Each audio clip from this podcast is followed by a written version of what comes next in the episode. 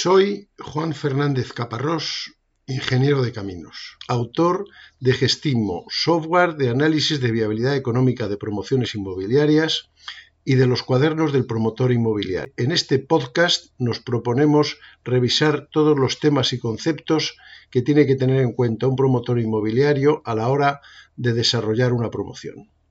Comenzamos.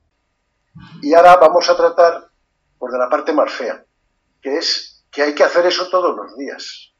Que no vale con comprar el solar y decir, bueno, pues dentro de tres años me avisáis, cuando esté terminado yo me voy a leer el periódico. Hay que estar todo el día encima, porque tenemos no solo que haber tomado la decisión económica, estratégica, etcétera, de que esta promoción va a estar muy bien, sino estar todo el día dando el cobre para que efectivamente salga bien. Entonces, eh, dice la RAE, no lo digo yo, que impulsar es incentivar o gestionar con la máxima eficacia. Bueno, pues eso es lo que tenemos que hacer. Eh, eso dicho en otro idioma es ser la mosca cojonera. Tenemos que eh, estar todo el día dando la lata para que las cosas se cumplan. Acuérdense de una cosa que es muy importante. Nosotros, antes de empezar, bueno, el día que decidimos comprar el solar, un análisis de viabilidad económico que nos ha dado un marco de beneficios y unos plazos. Y entonces lo que tenemos que hacer es mejorarlo si hemos dicho que vamos a ganar un 15,2, pues vamos a ver si ganamos un 15,6, no un 7,9, porque entonces nos correrá la bolidazo de una empresa. Y si hemos dicho que vamos a tardar 28 meses, pues no tardemos 29. En cuanto empecemos y, empezamos a hacer contratos privados, de llave en mano, de, perdón, en obra, de, de venta de las viviendas, ahí nos comprometemos a un precio de cada vivienda y a un plazo. Y entonces no puede ser que si decimos que vamos a entregar en septiembre del 24, entreguemos en octubre, porque alguien la liará. Entonces, nuestra obligación es estar encima, menear al personal y, que, todo, que todo vaya bien. Entonces, eh, si tenemos la suerte, eh, habrá muchas veces que nosotros seamos todo. Eh, promotor, pues sea yo, y señora limpieza también. Pero a lo mejor tenemos un equipo y tenemos eh, aparejadores y tenemos abogados. Bueno, pues si tenemos un equipo, tenemos, tiene que estar bien preparado, o intentarlo por lo menos, y lo tenemos que coordinar, porque un problema que hay, que luego lo veremos, es que haya una cierta descoordinación, que el equipo comercial vaya por un lado y el de la obra por otro y el arquitecto por otro, porque entonces al final se monta un kirigay que nos lleva a, a situaciones muy tensas. Y una, una actividad, una cosa que tenemos que conseguir fundamentalmente es que nos aprueben las licencias. Entonces, eh, hay un momento, ahora lo veremos, en fin, un poquito por encima, que nosotros vamos a ser capaces de llevar el ritmo y, y, otros momentos en los que estemos dependiendo de otros, generalmente de la administración. Entonces, si, si la licencia tarda en 15 meses en darla en lugar de 8, pues es un perjuicio importante para nosotros. Tenemos que estar ahí encima dándoles la lata todo lo que podamos. Bueno, si se acuerdan también, eh, habíamos quedado que una promoción inmobiliaria de otros muchos desastres tenía un largo periodo de, maduración, o sea que desde que tomábamos la decisión hasta que entregábamos la vivienda, pues podía pasar fácilmente tres o cuatro años. Bueno, pues son tres o cuatro años en que las cosas se pueden ir al garete. Si se van al garete, que sea porque nos han invadido los marcianos o porque Putin ha tirado la bomba atómica. No porque yo me desentienda del asunto y deje que se me convierta la empresa en un lío tremendo. O sea que tengo que estar encima. Insisto un poco porque parece, hay veces que, como lo primero que hace uno es un análisis de viabilidad estupendo, que lo haremos en el próximo módulo, y ya sale que sale, va, a el 15%, pues parece como si yo dijera, bueno, ya está, a la que se haga. No, no, que se haga y parece que está yo ahí. Entonces, eh, una de las cosas que tenemos que hacer es tener claro las tareas que tenemos que hacer. Pero si hiciéramos un desarrollo desde, desde suelo rústico hasta vivienda terminada, salen 80 tareas. Una de ellas es la obra. Hay otras 79. O sea que hay muchas tareas. Cada tarea, lógicamente no les voy a contar el, diagrama de Gantt ni, el manejo del proyecto y estas cosas, pero cada tarea es una actividad, cada actividad tiene un inicio, tiene un final, hay otras que dependen de él, eh, hay un plazo máximo, un plazo mínimo, pues tenemos que em, controlar todo eso en lo posible. Habrá muchas que dependan de nosotros. Cuando digo nosotros, nuestra empresa, nuestro equipo, y otras que no. Pero tenemos que intentar durante todo el tiempo posible optimizarlo. Esto es una filosofía, pero si no lo tenemos muy claro, mm, es posible que, que, rapemos en alguna cosa. Y nosotros tenemos que tener, si, si analizamos bien esas tareas y esas actividades, las damos unos plazos razonables y unos márgenes máximos, mínimos y tal, podemos prever que haya alguna desviación, podemos ver que las cosas se están atrasando. Si resulta que no, no nos damos cuenta, pues para cuando nos demos, lleguemos al punto, pues ya nos hemos despeñado. Y mm, al despeñarnos, pues lo que ocurre es que, como otra de las cosas importantes de estas promociones es que estamos jugando con dinero de los demás, pues eh, eso es eh, muy peligroso. Y esto mm, en parte se hará con ordeno y mando, pero en general se hará con mucha mano izquierda. Cuando vayamos a hablar con el banco, pues nada de aquí se hace lo que yo digo. A lo mejor eso se lo puedo decir al contable, que tampoco. Eh, habrá momentos en los que tenga que negociar, habrá momentos en los que me tenga que bajar los pantalones y habrá momentos en que tenga que coordinar en muchas partes a dos mm, grupos que estén enfrentados porque tienen visiones diferentes de la cosa. No porque estén mal, sino, ¿qué diré yo? El comercial lo que quiere es vender como sea. Y el constructor lo que quiere es construir, que se construya lo antes posible. Si hay una, desviación de la obra, y eso no está en la memoria de calidades, y por lo tanto el comercial va y cuando vende una, una vivienda pone que va a ser de una manera y en realidad de otra, tenemos un buen conflicto. Con lo cual eso lo tenemos también que, coordinar. Bueno, eh, nos vamos a relacionar, ya he ido avanzando un poquito, con agentes externos a nosotros, a nuestra empresa, con los que no tenemos contrato. Si tenemos contrato, pues ya hay una cierta obligación, ¿no? Hay unas cláusulas que cumplir. Pero si no tenemos contrato, pues mano izquierda. En general, las administraciones públicas. La licencia, si me he equivocado, pues las ido reformando, en fin. Y entonces viendo cómo me estoy yendo o no me estoy yendo de la, del presupuesto final. Puede ser que me haya equivocado, ¿por qué no? Me puedo equivocar, y entonces a lo mejor tengo que empezar a modificar precios de venta porque me he, cogido, he pillado los dedos. De ventas no hechas aún, claro. O modificar plazos, o empezar a ver que estoy recibiendo menos ingresos, empezar a pensar en el plan B de tener prevista una financiación adicional para cubrir algún eh, coste imprevisto, eso ya lo veremos en el que viene. Aquí lo, fundamental, eh, es un poco reiterativo, yo, perdónenme, pero es que lo que no podemos hacer es desentendernos de la historia. Y la historia también es el IVA. Y también es si hay dinero o no hay dinero, o si lo va a haber o no lo va a haber. Eso es lo, casi lo más importante. Nosotros vamos a tener, digamos, en cuanto a la programación de, actividades, bueno, aprovecho. Yo aquí estoy dando, ya lo saben, pinceladas, centrando el problema y tal. Tenemos que hacer una primera programación cuando hagamos el análisis de viabilidad, antes de comprar. Y ahí tendremos una tesorería, pues cuesta, tal, bueno, pero que no deja de ser una hipótesis. Y luego, según se vaya ejecutando la promoción, pues tendremos que ir actualizando esa programación, porque ya empezaron a, hacer, aparecer plazos, eh, relaciones entre actividades, y no es bueno, no es malo tener una lista de todas las actividades, que son muchas. Veamos la estructura de costes. Hay algún coste que es un poco absurdo, es decir, vamos, que igual son mil euros en una operación de 5 millones, pero es que las actividades suelen llevar costes incorporados. Y a lo mejor ese coste es ínfimo, pero la actividad es fundamental. Por ejemplo, la licencia de primera ocupación. Entonces, ya solo con el presupuesto tenemos una idea bastante centrada de todas las cosas que tenemos que controlar. Y claro, de cada una, como siempre, los problemas gordos se trocean en problemas pequeñitos. Entonces, todo el problema gordo de la promoción lo troceamos en diversas actividades. Y de esas actividades, pues tenemos que ver primero si hay algún condicionante legal de esa actividad, la consecución de la licencia o mm, el boletín de instaladores. Para hacer el boletín de instaladores tengo que tener la licencia de primera ocupación. Entonces, eso no, es que se me ocurra a mí, es que lo dice la ley. Para ir a escriturar, tengo que tener el contrato del seguro decenal, porque lo dice la ley. Entonces, habrá por un lado condicionantes legales.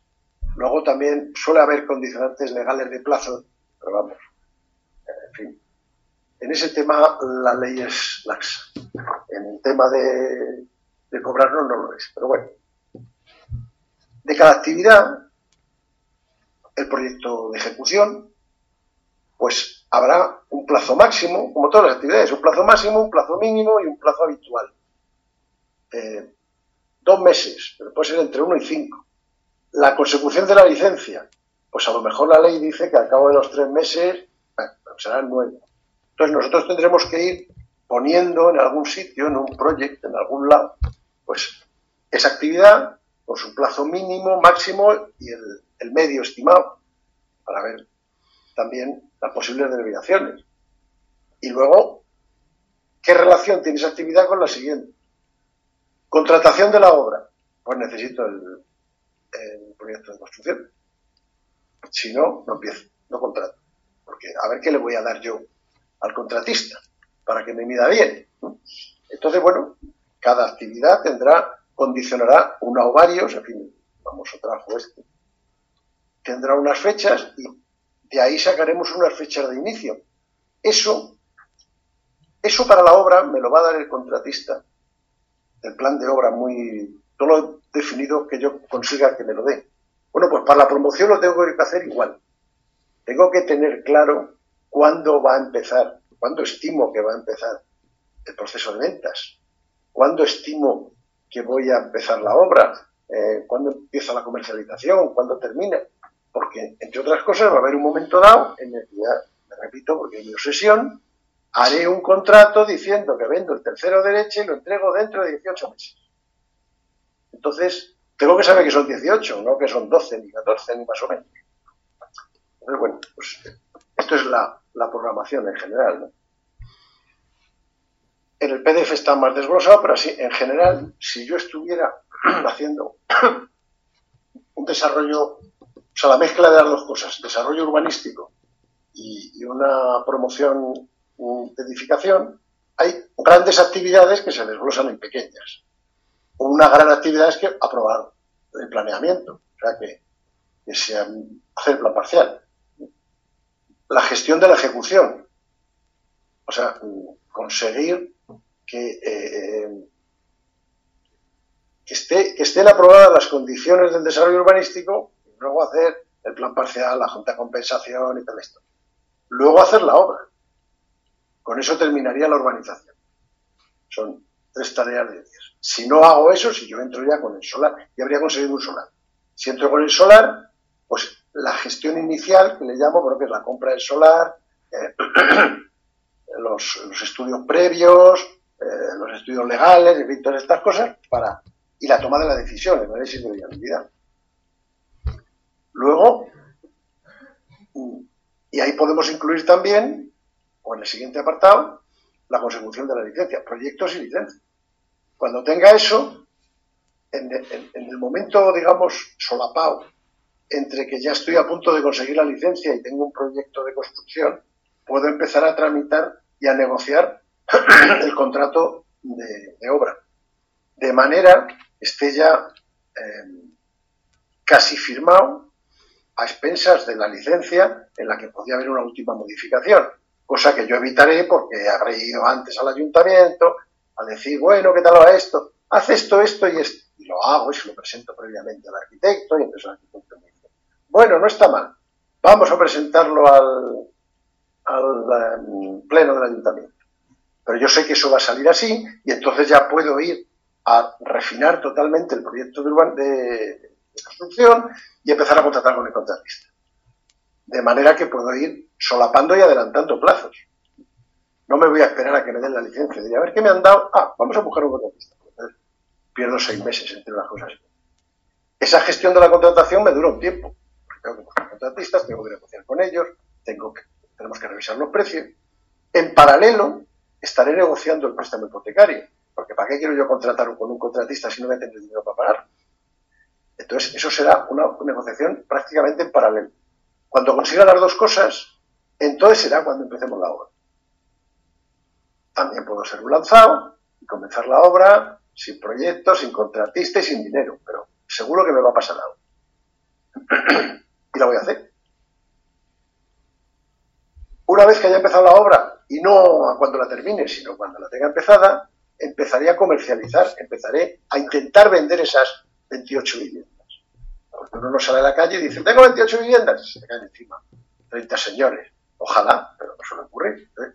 Tendré un periodo amplio, intenso, que ahí el comercial va a tener que trabajar mucho para conseguir precontratos.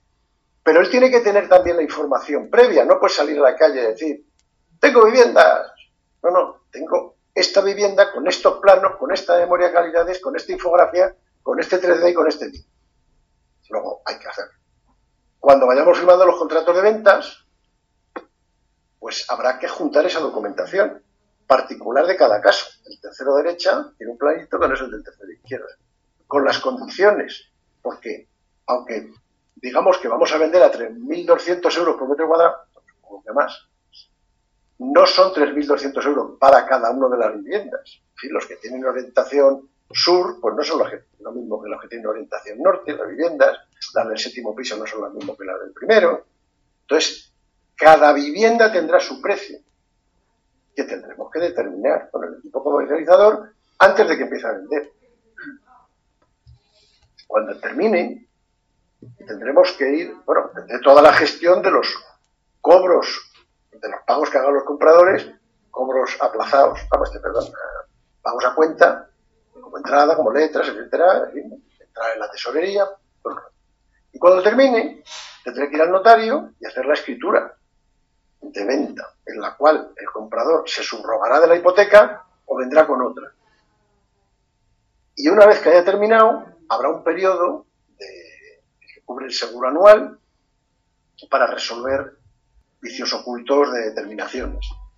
Y aunque no aparezca ningún vicio oculto de determinaciones así, medio importante, seguro que cuando los 28 compradores entran, se descuelga una puerta, se raya una pintura, eh, hay una pared que no sé qué, eh, el grifo que gotea, o sea que hay una tarea que tampoco es tonta de, de venta, de mantenimiento inicial, ya cuando llevan tres meses viviendo, pues que, que sigan con su vida.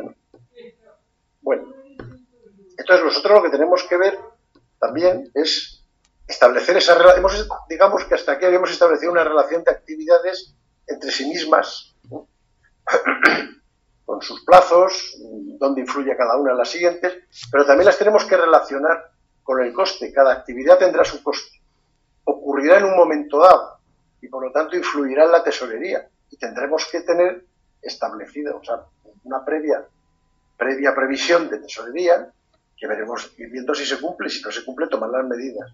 Porque lo que no debemos permitirnos es encontrarnos un día sin y esas, esas eh, actividades también deberían cumplir los plazos que hemos pensado y si no los cumplen, pues tenemos viviendo qué ocurre. Y, si tenemos que eh, eh, apretar en alguna otra actividad mm, porque el anterior se me ha descompensado, hacer todo ese, todo ese sentido. Porque ya digo que tenemos, en un momento dado, vamos a tener dos losas delante de nuestras narices. Precio del tercero izquierda y plazo de tercero. Y de ahí no podemos pasar. Entonces, todo lo que ocurra antes, si se nos va el precio, si se nos va el tiempo, o perdemos dinero o, aportamos tiempo, paramos por algún otro lado. Porque no nos podemos dar el lujo de decir, pues mire, usted le tenía que haber entregado este mes, ¿verdad? Pues que no. Entonces, hombre, si la cosa va muy mal, pues habrá que negociar, pero siempre con tiempo, en resumidas cuentas. El promotor es un señor que tiene que coordinar muchos aspectos y cada aspecto puede ser un equipo o unas personas diferentes. Tiene que analizar la viabilidad de la operación. Tiene que encargarse de comprar el suelo, o el solar o lo que sea. Tiene que coordinar, dirigir y que le gusten los proyectos que le van a hacer. Tiene que estar en la ejecución de la obra. Tiene que cumplir toda la ley. Tiene que participar en la elaboración de los contratos para que se los hagan como a él le gusta, dando los matices que haya que dar. Tiene que coordinar el marketing y las ventas. No él no va a vender, pero tiene que ver cómo vende. Tiene que hacer un seguimiento de la gestión financiera y fiscal. No vaya a ser que al contable se le olvide pagar el IVA. Tiene que relacionarse con externos, con las comunidades autónomas, con los ayuntamientos. Y si se dedica a los alquileres, pues además tiene que gestionar.